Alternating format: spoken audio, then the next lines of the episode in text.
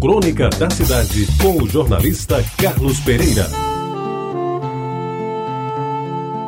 Amigos ouvintes da Tabajara, no próximo sábado, dia 2 de novembro, se comemora o Dia de Finados. E hoje eu lhes falo sobre os meus mortos. Ah, os meus mortos. Ah, se eles estivessem vivos. Que bom seria se a minha mãe ainda estivesse aqui perto de mim, exigindo que eu fosse o primeiro da classe, não permitindo que eu fosse estudar no Colégio Pedro II, no Rio de Janeiro, quando eu ganhei uma bolsa de estudos querendo escolher as minhas namoradas, lavando a minha farda do liceu, preparando meu café bem cedinho, andando com a sacola na mão pela Avenida João Machado em direção ao Mercado Central, reclamando da tosse e do pigarro do meu pai, chorando pela morte de Marluce, chorando pela morte de Irene, sorrindo pela minha formatura, procurando emprego para os filhos, ouvindo na Rádio Tabajara a hora da saudade, passeando de carro comigo pela cidade, me chamando de Carlinhos, como se eu nunca passasse dos 10 anos. Ah, como seria bom se Dona Amália ainda estivesse viva. Que bom seria se meu pai ainda estivesse conosco, falando pouco, reclamando pouco,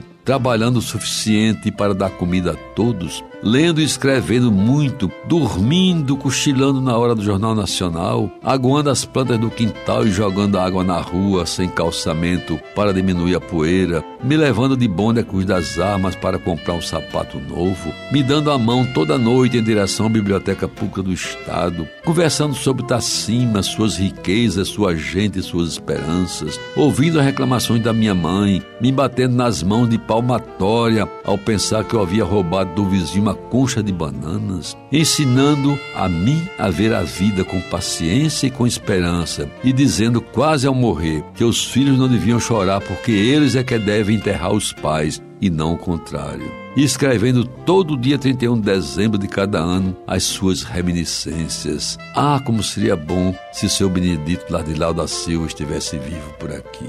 Que bom seria se minha avó, mãe Venância, não estivesse aqui conosco, andando pequenina e forte pelas ruas de Jaguaribe, protegida pelo sol por característica sombrinha preta, ensinando a filhos e netos como se vive a tocar o trocar dos séculos, lembrando as histórias da escravidão negra, da libertação dos escravos, do imperador Pedro II, da princesa Isabel, a quem nunca conheceu, mas de quem muita coisa ouviu falar, inclusive da passagem do imperador por Mamanguape. Ah, como seria bom se veneranda a avó Mãe Venância estivesse por aqui. Que bom, senhores ouvintes, se tia Nazinha, a minha madrinha preferida, ainda estivesse viva, compartilhando conosco a mesma casinha pequena, mas aconchegante da Rua da Concórdia, enquanto a gente se mudava para Diogo Velho, criando com muitas dificuldades seus oito filhos, trabalhando vigorosamente em casa, dispensando a empregada doméstica que teimavam em lhe dar, cozinhando, lavando e passando as mais limpas roupas do bairro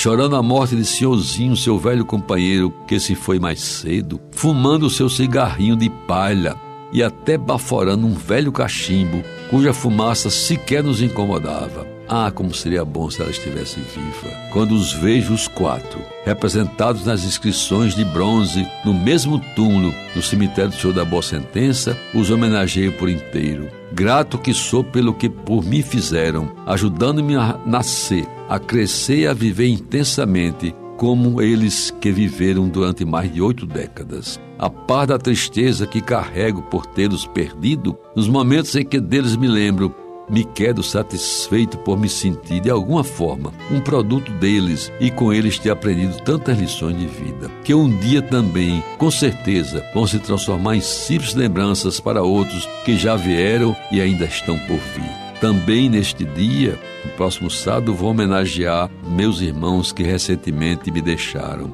O ano passado, meu irmão José Humberto e este ano a minha irmã Lurdinha. Ah, os meus mortos, como seria bom se estivessem vivos.